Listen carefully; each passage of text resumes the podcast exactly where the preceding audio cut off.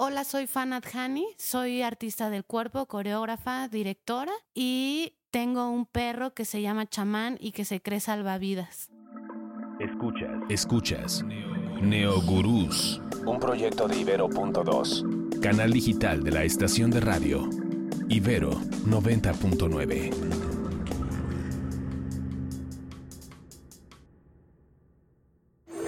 Choose your fighter.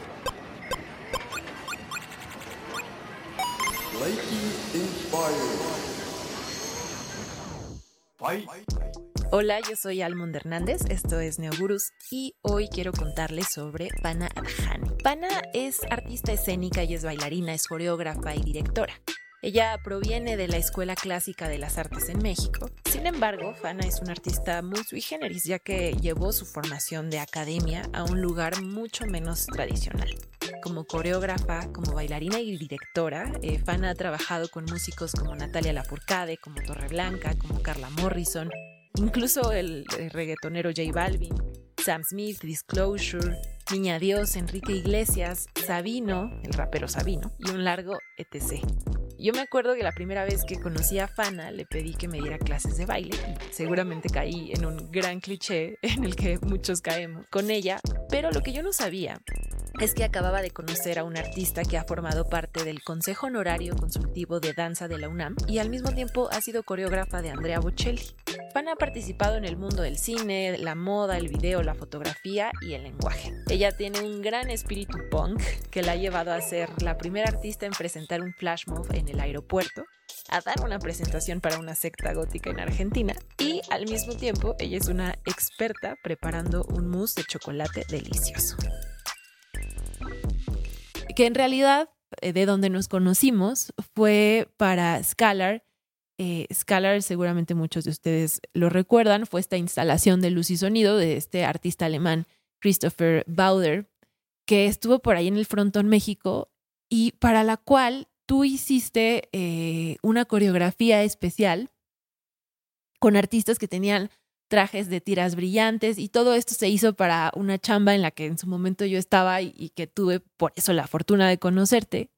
Y me gustó mucho que fue de las primeras veces en donde tuve chance de estar en una instalación, en una obra de arte acompañada por danza en el mismo espacio, porque habría que, habría que decir que, que los bailarines eh, iban eh, por todos lados del frontón recorriendo y, participando con la audiencia que estaba, que estaba ahí.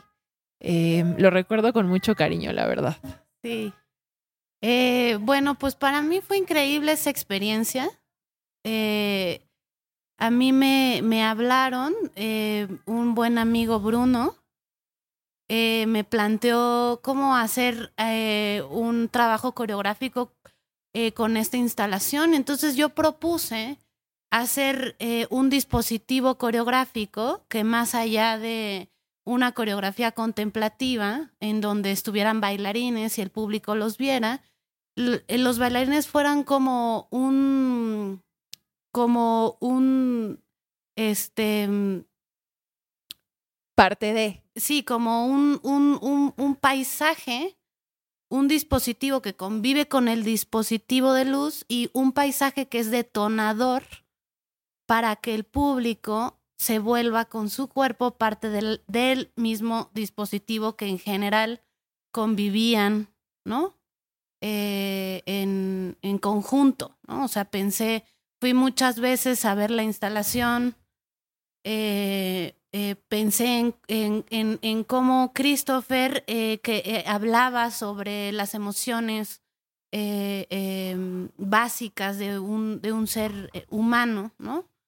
Y entonces de ahí empecé a componer, invité, justamente eso me dio como la pauta también para invitar a bailarines súper diversos, o sea, invité muchos bailarines de, de danzas urbanas y, y, de, y de danza contemporánea, cuerpos que me interesan y que sabía que iban a poder convivir con, con este dispositivo y que tenían la posibilidad en diferentes también historias y tiempos de vida, porque había unos bailarines muy jóvenes, este, y, y, y, así, ¿no? O sea, como que iban de, eran muy variada su edad de los bailarines, pero siento que tienen una carga emotiva cada uno de los que participaron que a mí me interesaba, ¿no? O sea, que me interesaba como desde la neutralidad, como si fuera un cuerpo, un paisaje, podían ser este mm, ese ese ese ese dispositivo que, que, invita al cuerpo que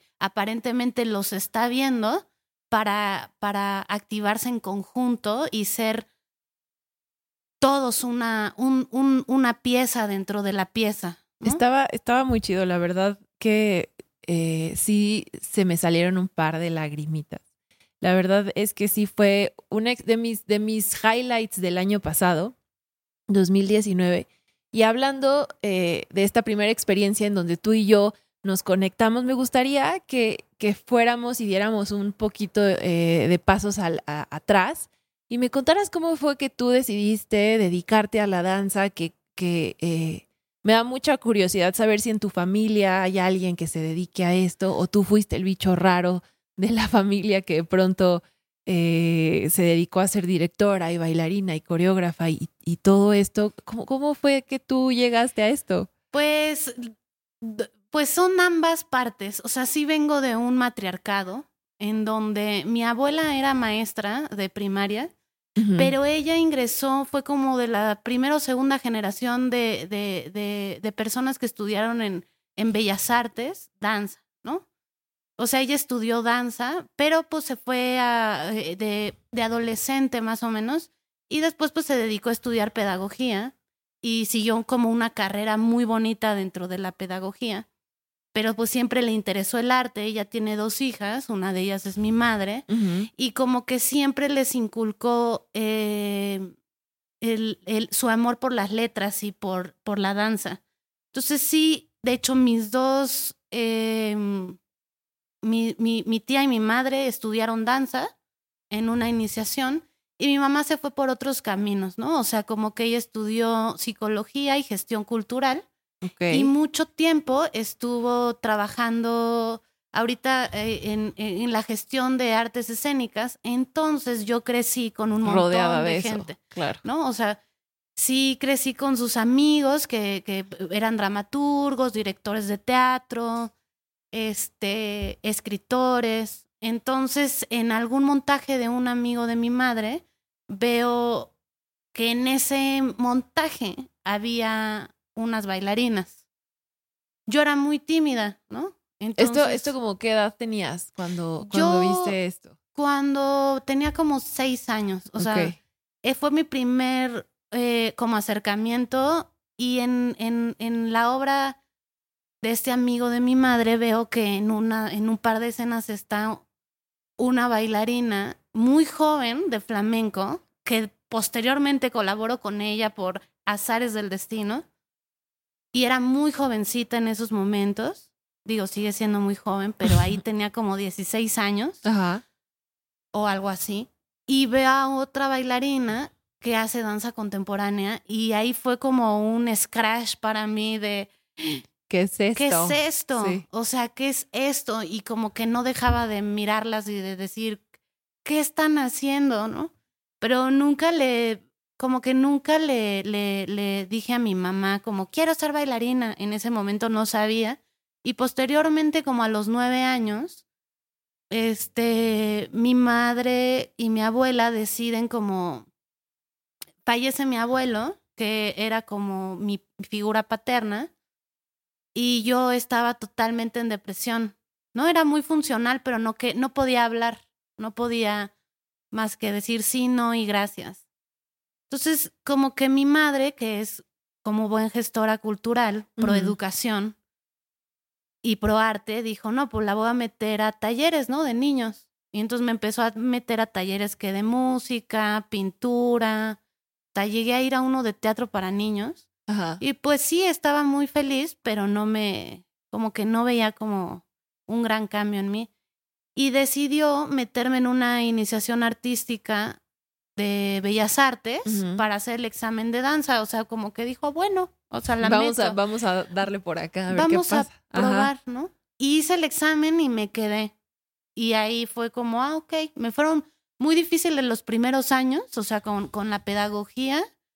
este, como que siempre junto con estos estereotipos que, que, que, que plantea la danza académica eh, em, del pasado y del, de ese rigor, digamos, estético, siempre me decían que yo no podía, que no tenía el cuerpo para hacerlo, que...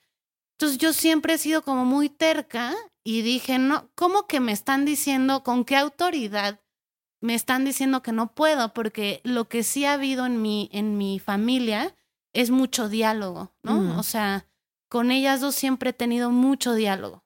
Entonces, desde muy pequeña tenía un criterio de decir, esto no, ¿quién, ¿quién es esta persona para decirme que yo no puedo hacer las cosas? Y entonces me aferré.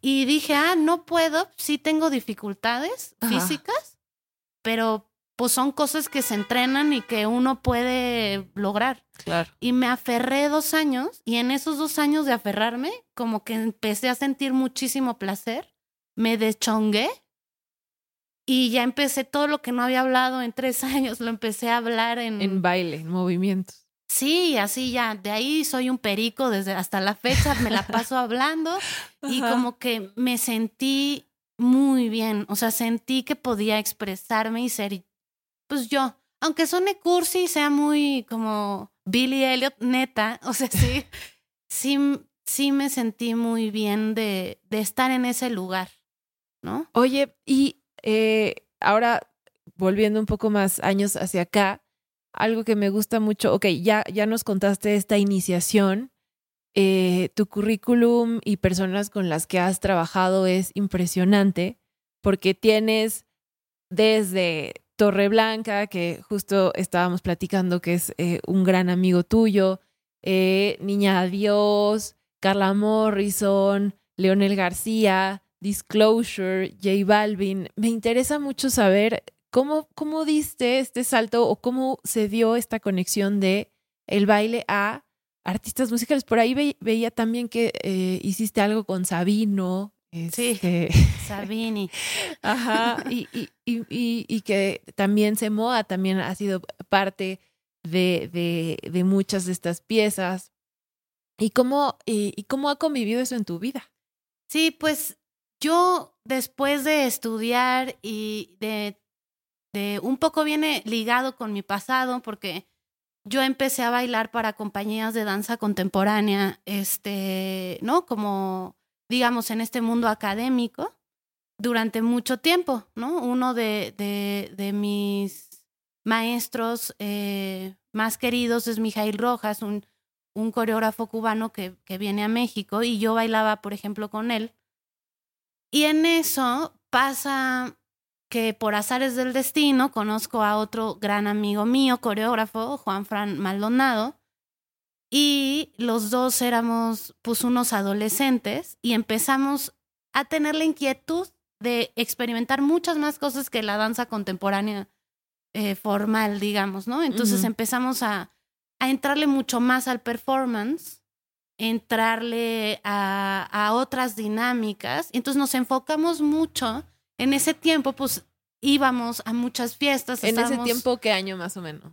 Pues el año, pues imagínate que yo tenía como 17, Juan Fran como 19, o sea, ya pasó, tengo 32, o sea, hace, que sí, 12, 12, 15 años más o menos. Más o menos. Ajá. Entonces, como que empezamos justamente a, a, a, que, a, investigar otras cosas nosotros jugando y de ahí empezamos a hacer performance, íbamos mucho como a, la vida nocturna de la Ciudad de México, a fiestas y así. Y entonces empezamos a hacer performance en fiestas, en galerías, como que ahí se me abrió como otro mundo, ¿no? Y, y, y, y, y nosotros sí seguíamos cada quien bailando, bailábamos juntos en compañías y él bailaba en otras compañías y así, yo también. Pero como que eso, nuestra labor de, de, experimentar juntos se iba como hacia la noche, hacia la vida nocturna. Ahí conocí a Semoa, éramos muy pequeñitas, y eh, ahí conocí a Juan Manuel Torreblanca, ¿no? Y Juan Manuel Torreblanca hubo, es un, una de las almas que me ha regalado la vida y que he tenido el honor de compartir muchos años con él, es de mis mejores amigos. Y es una, un hombre muy brillante en el cual cuando nos conocimos fue como un clic así de seamos hermanos. Así. Entonces él en esa época estaba preparando con Nat Lafourcade, Natalia Lafourcade, estaban preparando un disco de ella. Sí. Eh, y él, como que me acuerdo que en uno de los performances en un, en un club nocturno, llevó a Natalia Ajá. y Natalia se volvió fan y me invitó a trabajar con ella, a, a, a colaborar en un primer video, un primer videoclip que es la canción de Azul. Sí. Entonces, a partir de eso, ellos dos me movieron ese paradigma. A O sea, co- como que digamos que fueron quienes te abrieron las puertas de... Me abrieron porque aparte son dos personas que realmente hacen, que ven la vida desde, desde, desde muchas perspectivas si quieren y están aprendiendo constantemente Ujú. y no se limitan a hacer lo que se les da la gana. O sea, como que, y hacen manada, hacen comunidad. Entonces ellos dos me cambiaron ese paradigma. Empecé a descubrir otras cosas. Y afortunadamente, como te, como te he contado, he tenido la suerte de que la libertad me pertenece. Entonces, dentro de todas estas colaboraciones he tenido la fortuna de poder proponer lo que yo quiera bajo el concepto que tanto me digan o proponer concepto, ¿no? Este, y de ahí empezó como este camino de poder llevar lo que yo trabajo con otros cuerpos desde una jerarquía eh, igual, ¿no? Y investigar con ellos, ¿no? Ellos tienen, ellos son mis alumnos, tienen muchos años es- estudiando danza. Ok. Juan Manuel salió, de hecho, en una obra mía eh, que se llamaba Subungis. Y Natalia sigue su, exploración en la danza y que me, llena de orgullo que ella siga aprendiendo y siga haciendo cosas. ¿No? Ahorita ella está con mi maestro Mijail aprendiendo otras, otras cosas. Y de ahí se me abrió como ese universo, ¿no? Ese universo de decir, puedo ser un artista que viene de la coreografía, utilizando la multidisciplina y otros medios para, para, para poder colaborar, ¿no? Y entonces, después de eso, creo que vino, pues, colaboraciones con Juan Manuel, de su banda Torreblanca. Luego vino el, el primer, como, como trabajo fuera de mis amigos, que fue con Enrique Iglesias. Y de ahí vino, eh, vinieron más cosas y vino lo de Disclosure y Sam Smith.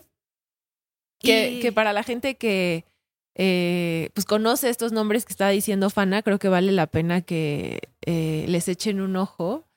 Eh, específicamente la- el trabajo con Disclosure y con, y con Sam Smith es Omen, ¿no? Se llama la canción. Se llama Omen. Omen. eh, y, y- y, pues to- todo este trabajo que, que veo mucho es en, en- en, eh, colaborativo. Son muchos cuerpos, que es mucha gente, que no me imagino cómo es organizar a... Por ejemplo, ese video Ajá. fue un reto. O sea, eh, una amiga productora que admiro mucho fue quien me habló, Corina Martínez, para colaborar. Honestamente, o sea, yo era fan de Disclosure y no ubicaba muy bien a Sam Ajá. en ese momento. Eso fue ya hace casi cinco años. Y entonces ella me dijo, oye, quiero presentar, este, presentarte al director, que es un director que también hace música, música electrónica con un seudónimo que se llama Gab- Gabriel, que es Ryan Hope. Nece- Este, te queremos invitar para este video. Y entonces, pues ya, ¿no? Fui, conocí a Ryan. Hubo una conexión creativa increíble. O sea, fue como súper padre esa junta con ellos, ¿no? Con, con, con Alonso, con Corina y con, con, con, con Ryan. Y fue como de no. O sea, en un, en, en, en un momento se había planteado como una historia, porque era una serie de videos que en su totalidad hacían un mediometraje y que, y que, y que traen una, una, una historia de raíz que lo, que lo puede, que lo, que lo plantea el primer video, ¿no? Esta era la continuación. Entonces, eh, me dieron libertad para poder proponer y en ese proponer se había planteado una fiesta en donde esta mujer, que es una mujer que va a salvar en esta historia de ficción. ¿Que es esta mujer tatuadora o no? No, Ella, ella es una tatuadora real. Es esta mujer, es una actriz de Los Ángeles con raíces mexicanas que sale desde el primer video, en donde esta mujer con, con, con, con el poder de Caracal, ¿no?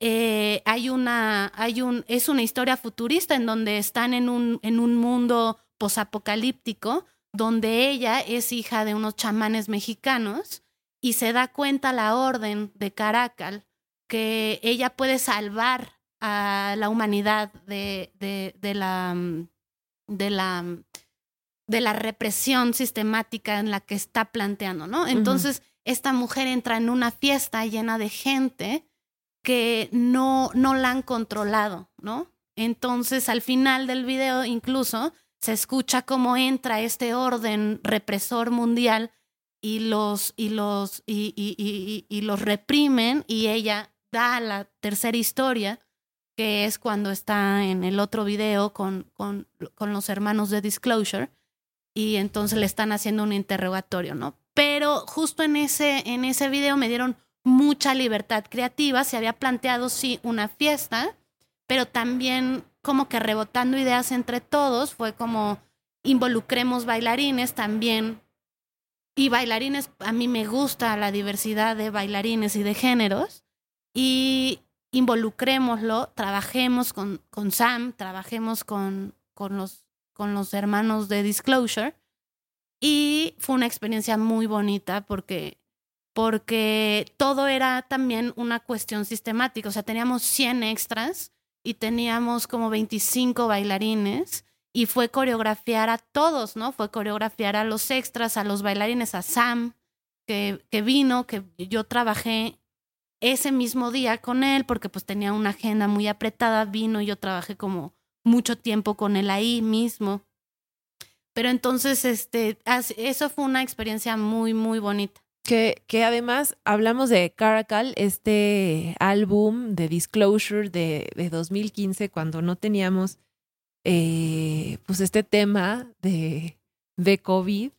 Y un poco para ir cerrando esta charla, mi querida Fana, me gustaría que me, que me platicaras.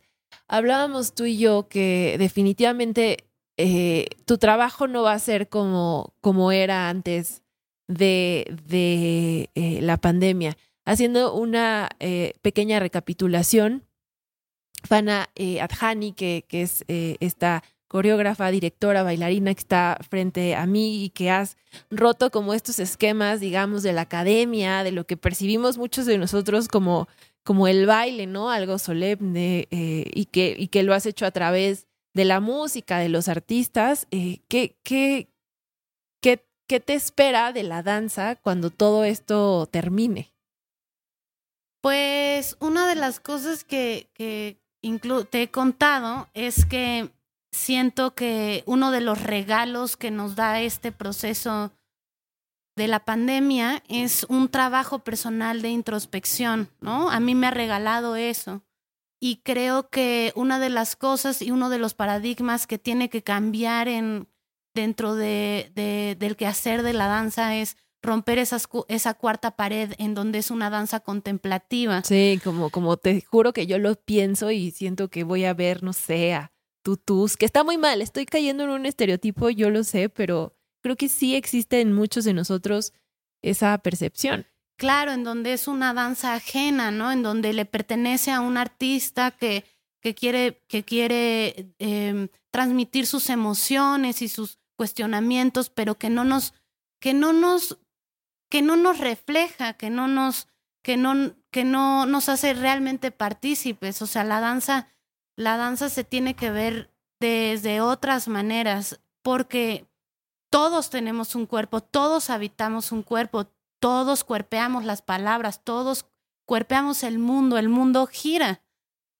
El simple hecho, como te contaba, de, de respirar, de existir, es un cuerpo no solamente político, es un cuerpo en resistencia para poder sobrevivir a cualquier adversidad. Claro, y creo que el, el, cuerpo hoy más que nunca es sumamente importante, ¿no? Como que nos acordamos que, que existe nuestro cuerpo a raíz de todo esto. De todo, de, de, la pandemia, y creo que sí es bien importante justo generar dispositivos donde se refleje la gente y sea partícipe de una o alguna, de, de una u otra forma, sea como sobre un concepto, o sea, como en Scalar hicimos un dispositivo donde la gente era la pieza, ¿no? Y vivía su, la experiencia, pero no solo es generar una experiencia, sino su propia experiencia, su propia reflexión, ¿no? Su propio cuestionar que está habitándose, ¿no? Y la pandemia creo que en muchos casos, en general, nos ha regalado eso, el poder cuerpearnos, el poder, el, puede, el poder decir, a ver, ¿ahora qué hago? Tengo, e, tengo esto, estoy habitando esto, es mi cuerpo, y lo llevas a, a, a dinámicas. A otras dinámicas distintas. Eh, pues, Fana, para cerrar esta charla, eh, por favor, dale la vuelta al dial con ese radio que tienes enfrente eh, tú gíralo aleatorio. A ver. Préstamelo. Ahí está. Tú dale vuelta donde, donde tú quieras. Muy caro. Volvió a salir. El jazz. ¿Qué te, qué te recuerda?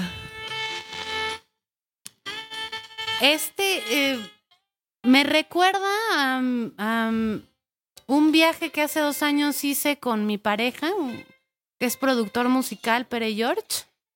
Hicimos un viaje a Nueva York y me llevó a un lugar de jazz. Y fue increíble porque era un lugar en donde pues convivían en el jam estudiantes o gente que quería participar con profesionales que eran unas bestias de había un músico que no, no recuerdo el nombre, pero tocaba el piano increíble y fue un momento increíble donde me conmovió muchísimo.